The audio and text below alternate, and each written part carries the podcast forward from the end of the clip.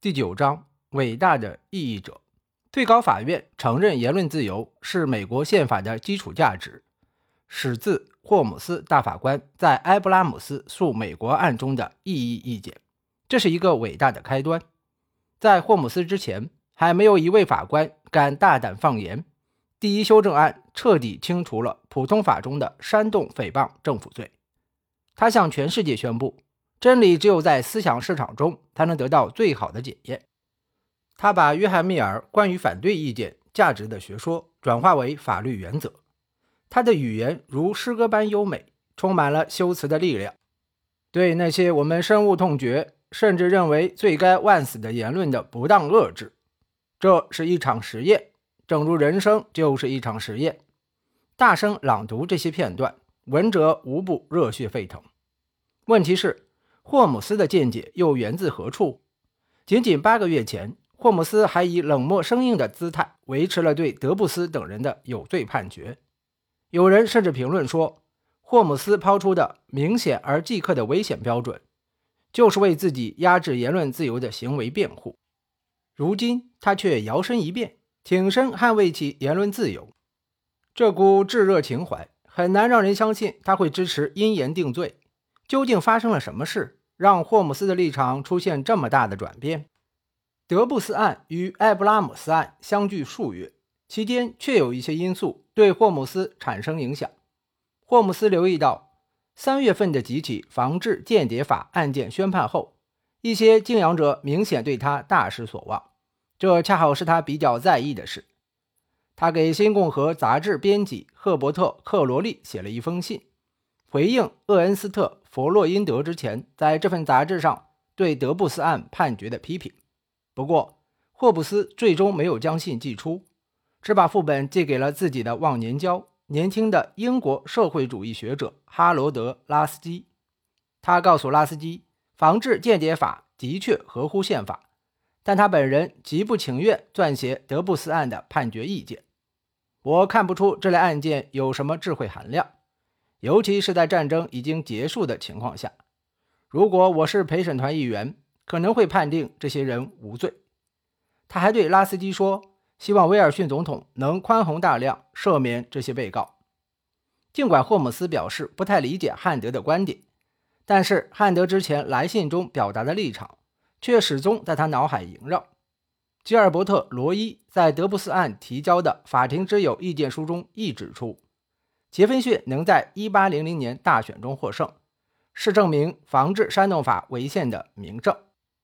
可以确定的是，那一时期对霍姆斯影响最大的是查菲教授发表在《哈佛法律评论》上的文章。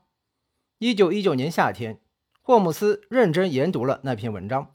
1922年，他给查菲的信中说：“查菲对第一修正案历史渊源的梳理令他获益匪浅。”后人考证过霍姆斯那年夏天的阅读书目，发现许多书籍的主题都与言论自由相关。比如，他阅读了一本关于南北战争的著作，作者在书中批评了林肯总统内战期间压制言论自由和出版自由的措施。此外，他还读完了拉斯基倡导思想绝对自由的新著《现代国家的权利》，以及英国17世纪自由派哲学家约翰·洛克的《政府论》。可以推断，那年夏天，霍姆斯一直在思考言论自由问题。霍姆斯在埃布拉姆斯案中的异议意见引起社会巨大反响，也为霍姆斯带来极高声誉。之前，最高法院全体大法官集体加入深刻案判决意见，已经扩大了明显而即刻的危险的标准的影响力，并使之成为普遍认同的先例。如今，霍姆斯赋予这一标准更为宽泛的含义。查菲教授后来如此评论这份异议意见：尽管这只是一份异议意见，却因为对第一修正案做出了广义解释而变得异常重要。全体大法官一致支持深刻案中的明显而即刻的危险的标准后，仅有这份异议意见对上述标准进行了修饰与升华。多年之后，卡尔文教授回顾这段历史时，也做出了一段客观公允的评价。他说：“霍姆斯采取了这样的策略，在撰写埃布拉姆斯案异议意见时，他表面仍在重述已被全体大法官认可的明显而即刻的危险原则，却在意见结尾处突然爆发，以慷慨激昂的文字确立起一项更为严谨有力的原则。霍姆斯在埃布拉姆斯案中的异议意见能引起巨大反响，也得益于布兰代斯大法官的大力相助。他俩开始联手，对公众无疑是一个具有特别意义的宣示。霍姆斯和布兰代斯终于联袂向保守迟钝的最高法院发出异议。从此，这两个背景个性迥异的人交情日深，从并肩作战的同道逐步发展为至交好友。小奥利弗·温德尔·霍姆斯风流倜傥，对美酒佳人一向来者不拒。他出生于波士顿一个旧式家庭，父亲是著名诗人和随笔作家。内战期间，他明知战事残酷，却是参战为荣誉，投笔从戎，三度受伤。一九零二年，他六十一岁时，才被西奥多·罗斯福总统任命为最高法院大法官。审理艾布拉姆斯案时，他已七十八岁高龄。虽满头银发，却神采奕奕，风采依旧。他是无神论者，认为社会改革运动难成大器，但作为法官，却支持改革者们放手一试。一九一六年，路易斯·布兰代斯被民主党总统伍德罗·威尔逊任命为最高法院大法官。艾布拉姆斯案审判时，他刚满六十三岁。布兰代斯来自肯塔基州的一个德裔家庭。是最高法院第一位犹太人大法官，与霍姆斯一样，他毕业于哈佛大学法学院，是当届最优秀的学生。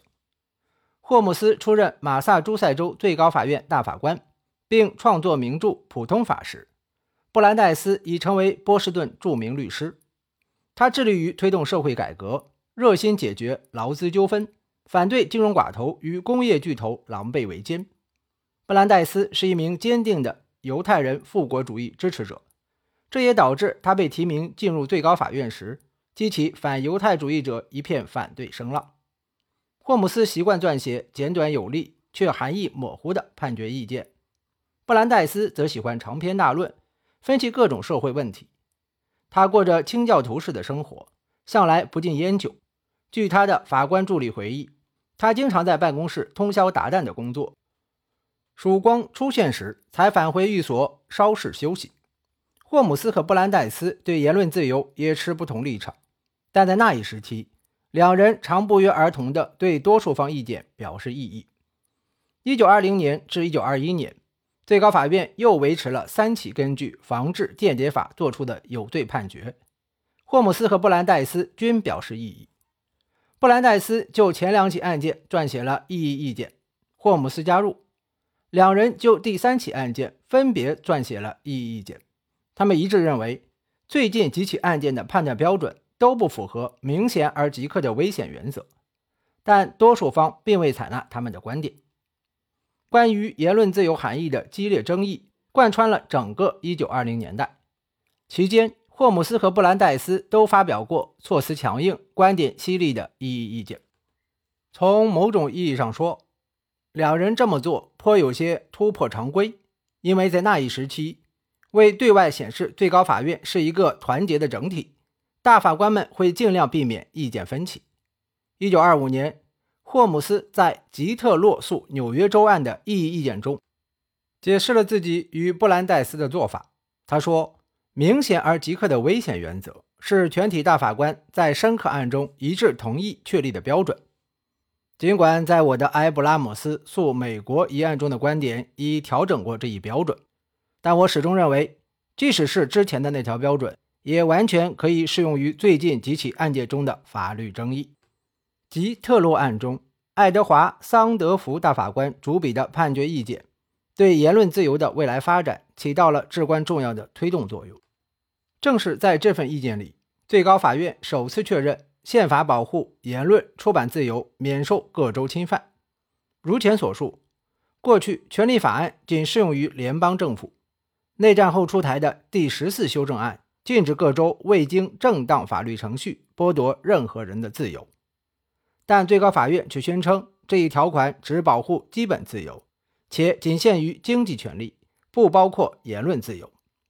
如今，最高法院突然改变了主意。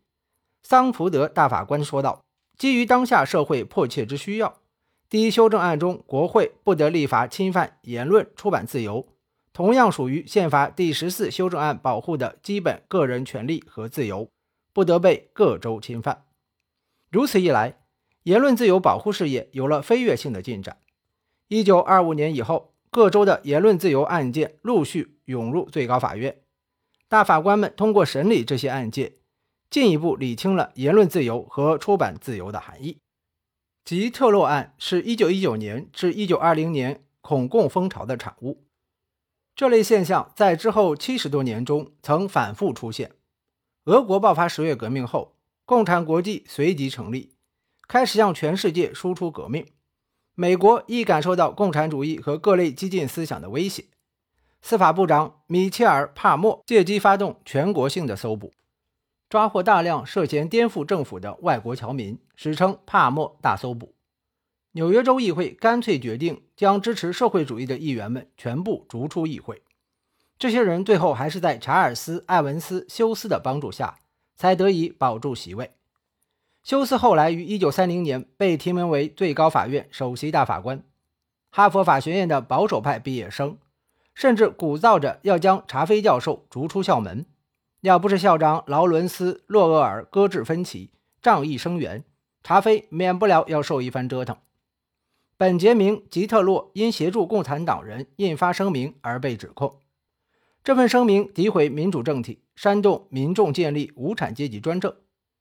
尽管吉特洛没有任何暴力或革命行为，法官仍以违反纽约州禁止鼓吹无政府主义思想的法律为由，判定他有罪。此案上诉至最高法院后，霍姆斯在异议意见中指出，被告势力担保，根本不具备暴力推翻政府的现实危险。他接着论述道：“据说这个声明不仅宣扬某种理论，更是一种煽动行为。其实，任何思想都有煽动性，总想得到他人的认同。如果他人认同了，就会付诸行动，除非其他想法超越了这一想法的影响。”或者因自身缺乏力量而使这一想法在诞生伊始即止步不前。不过，表达某种观点和狭义上的煽动行为区别在于，演说者是不是热衷于实现自己所要表达的思想。慷慨激昂的言辞当然会引发争论，但是我们面前这段拖沓冗长的声明不可能导致灾难发生。从长远来看，如果无产阶级专政的理念，终究会被社会主流接受。言论自由的唯一含义，就是给予这一理论被传播的机会，使它有自己的发展空间。卡尔文教授评价说：“这份异议意见是判决书中的华彩乐章。”的确，这正是霍姆斯行文的特点：含义语焉不详，道德立场极强。一方面，他说吉特洛的声明拖沓冗长，属于可以放纵不管的无害言论。另一方面，他又转入宿命论立场，认为民主政体下的人民应做好准备，因为有朝一日社会主流可能接受无产阶级专政的政体。布兰代斯可不是一个宿命论者，他相信人类可以通过理性思考来提升自我，推动社会进步，而理性的实践取决于思想表达自由。他同样深信，言论自由对个人实践至关重要。这些对言论自由的积极态度，甚至理想主义，都在一份伟大的声明中宣誓无疑。这份声明就是布兰代斯在惠特尼诉加利福尼亚州案中的意见。安妮塔·惠特尼被控违反加州法律，涉嫌公团主义罪。这类犯罪指煽动他人以武力或暴力促成产权易主或政权变更。1917年，各州针对激进工会组织。国际工人协会，俗称“摇摆者”，纷纷出台了包含工团主义罪的法律。惠特尼女士出生于上流社会家庭，却投身工人运动，协助创立了加州共产劳动党。该党党纲盛赞摇摆者们在阶级斗争中的贡献，号召进行工人阶级革命运动。惠特尼最终被以工团主义罪定罪，判处十四年监禁。一九二七年。最高法院维持了有罪判决。桑福德大法官主笔多数意见时，延续了自己在吉特洛案中的立场和逻辑。布兰代斯大法官则撰写了一份单独意见，霍姆斯大法官表示加入。这份单独意见并非异议意见，因为布兰代斯大法官发现，惠特尼的律师在加州法院审理此案期间，并没有提出最为关键的宪法争议。惠特尼的共产劳动党身份是否足以对国家构成明显而即刻的危险？布兰代斯在这份协同意见中赞成驳回惠特尼的上诉请求，但确立了一项比霍姆斯之前的论述更全面、周延的界定言论自由的宪法原则。布兰代斯说：“最高法院从未界定过何种危险才算明显，距离多远的危险。”方被视为极客，以及实质危害发展到什么地步，才能对言论自由进行限制？如果想就这些问题得出一个合乎情理的结论，我们必须慎重思考：为什么一个国家在通常情况下无权禁止传播多数国民认为不实、有害的社会、经济、政治学说？布兰代斯经过缜密论证，在这份影响深远的意见书中。给出了自己的思考结论。他写道：“那些为我们争得独立者深信，国家的终极目的是协助人们自由全面的发展。在政府内部，民主协商的力量应该超过独裁专断的势力。建国先贤们珍视自由，将之视为目标与手段的统一。他们深信自由是幸福之本，而勇气则为自由之本。他们也相信自由思考。”畅所欲言是探索和传播政治真理不可或缺的途径。如果没有言论自由和集会自由，所谓理性商讨就是一句空话。有了言论自由和集会自由，才能保障理性商讨，防止有害学说的蔓延传播。自由的最大威胁是思维僵化、消极冷漠的民众。参与公众讨论是一项政治义务，更是美国政府的立国之本。建国先贤们承认，有制度存在，自然有违法风险，但他们也清楚，社会秩序不能单靠惩处违法来维系。禁锢思想、希望和想象会招致更多危险，恐惧会滋生更多压迫，压迫会引发更多仇恨，仇恨必将危及政府的稳定。保障安全的万全之策，在于保证人们能够自由讨论各种困境及解决方案。纠正坏主意的最好办法是提出一个好主意。正是因为相信公共讨论中蕴含理性力量，建国先贤才放弃了前置言论的立法，借助武力的讨论无疑是最坏的讨论形式。他们也认识到，即使是多数人的统治，也可能滋生暴政，所以才制定了宪法修正案，进一步保障言论自由和集会自由。对社会危害的恐惧。不能成为打压言论自由和集会自由的正当借口。当年人们还因为害怕女巫而烧死女人。言论的一大职能就是将人们从非理性恐惧的桎梏中解脱出来。要想证明限制言论的正当性，必须存在合理的依据，证明一旦施行言论自由将导致恶劣后果。同时，还必须合情合理的令人相信这种危险迫在眉睫。那些通过革命为我们争得独立者，并非懦夫，他们不畏惧政治变革，他们不会仅为维持秩序就牺牲人民的自由。勇敢自信的人们将自由理性的力量注入民治政府的良性运转中，他们有足够的信心，相信多数言论不可能带来明显而即刻的危险，除非危害在大家充分讨论之前就已迫在眉睫。如果有足够时间，应当让人们借助讨论揭示谬误，通过教育切除邪念，靠更多言论矫正意义，而非强制他人噤声沉默。只有在特别紧急的情况下，才可对言论施以限制。若权力试图与自由和平共处，就必须遵循上述规则。在我看来，这也是宪法的要求。因此，如果无法证明确实存在紧急状态，美国人不会容忍任何剥夺言论自由和集会自由的立法。这则令人击节赞叹的意见，主题正是公民勇气。帕雷西教授指出，布兰代斯深信勇气是民主社会的至上美德。这位大法官一再重申，消除恐惧是政治实践的基础。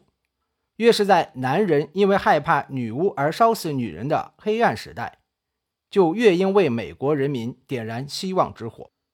类似烧死女巫这样的景象，距离二战之后的美国现实并不遥远。当时，约瑟夫·麦卡锡参议员大搞白色恐怖，诬陷二战英雄是叛国者，政客们竞相表态支持打击异己，推动毫无意义的反共立法。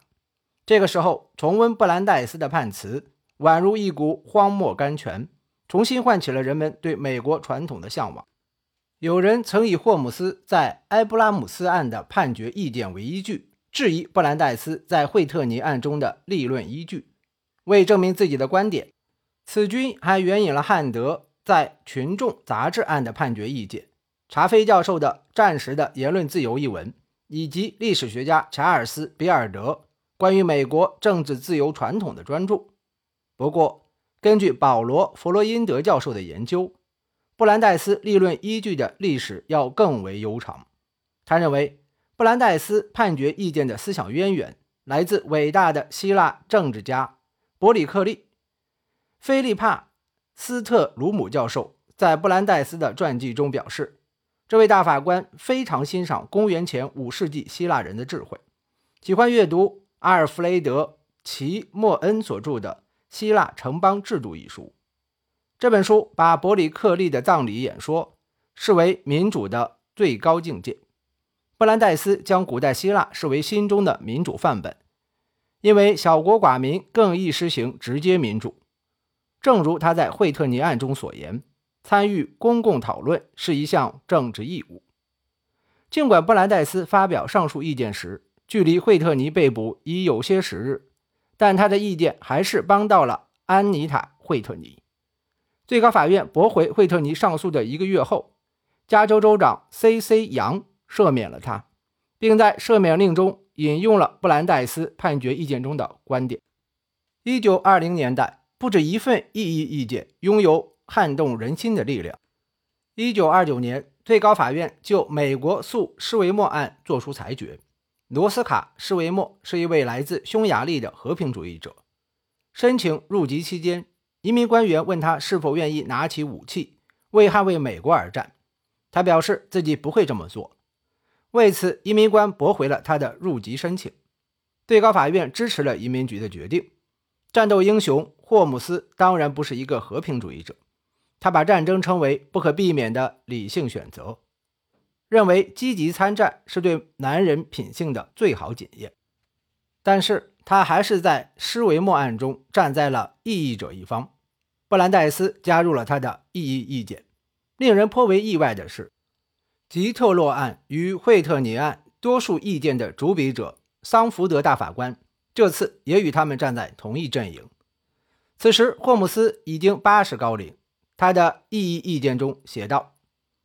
这位申请入籍者是位品德高尚、才华横溢的女士，显然是美国公民的理想人选。除了不愿毫无保留地宣誓效忠美国，她基本具备了入籍条件。既然她声明不愿以武力捍卫美国宪法，说明她秉持极端和平主义立场。不过，就誓言的适当性而言，我很难看出实质性的影响。她已年过半百。就算他愿持枪上阵，也肯定不会被允许。而且他所秉承的信念也算不上什么令人恐惧的教条，而是包括美国在内的世界各国对和平的深深期许。与许多才华横溢的人一样，他并不认为美国宪法应按他的想法做出修订。他的反战思想并不会让我联想到他对南北战争的态度，而且这样的想法。与希望我国建立英国那样的内阁制度，推行单一国会制度，总统任期改为七年一任的观点，并无实质不同。说句难听的，只有党同伐异的法官才会因为申请者反对宪法第十八修正案，就拒绝他的入籍申请。他是位乐观主义者，执着地相信战争终将消失，和平共处才是人类的最终命运。对此乐观想法，本人自然不敢苟同，也不认为战争就是荒谬可笑之事。但是，绝大多数人厌恶战争，把它视为万不得已时才采取的最后手段，而且世人也没有做好世界大同的准备，以迎接世界范围内的持续和平。当事人的回答或许会引起众人偏见，但是如果宪法中存在一条值得我们当前必须关注的原则，自然非思想自由的原则莫属。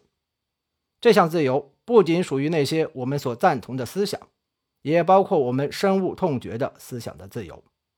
我想，我们应当坚持这条已在我国适用并惠及所有人的原则。今天。我们重新审视这位申请入籍者被拒之门外的理由。我想说，即使是贵格教徒，也是这个国家的一员。更何况，许多公民都赞成这位申请者的和平信仰。我们不必为无力驱逐这些人而懊悔，因为他们或许比我们更理解马太福音登山宝训的谆谆教导。如果霍姆斯和布兰代斯，只是以华丽辞藻来抗议那个时代的偏执、狭隘、不宽容。除了杰出的文学造诣，他们将不会被人铭记。但是，他们所做的远不止这些。他们的异议意见最终被人们接纳，成为人们遵循的法律。这在我们的宪法历史上绝对属于特例。霍姆斯与布兰代斯关于言论自由的观点，最终逐步说服了全国人民以及最高法院。十七年后，最高法院推翻了施维默案的判决。布兰代斯在惠特尼案和霍姆斯在埃布拉姆斯案中的意见，终于被最高法院认可，那就是言论自由和出版自由受宪法第一修正案保障。最高法院九位大法官中，霍姆斯与布兰代斯只占两票，两人没有任何政治或司法权利上的优势，他俩最大的力量。蕴藏在他们的雄辩判词当中，这些判词提醒我们，最高法院在美国政治体系中扮演着特殊角色。这些先贤原本希望最高法院是个弱势机构，就像亚历山大·汉密尔顿说的那样，既无枪杆子，也无钱袋子。最高法院只有说服的权利，这项权利已成功制约到总统与国会，使最高法院最终可以。对美国的多数事情说了算，最高法院有义务向美国公民解释自己的判决。如果他们的解释无法令人民信服，判决将受到质疑。国会经常通过法律修正最高法院对较早立法的解释，如纳税条款或者民权方面的法律。有时，最高法院也会推翻自己过去的宪法性判决，如校园种族隔离案。当最高法院发现国会立法或行政法规违宪时，他必须用恒久长远的价值，而非多数人的当下意愿来说服人民，以证明修正法律的正当性。霍姆斯和布兰代斯用谆谆教诲说服人民，并使人民深信言论自由就是这种垂范久远的价值。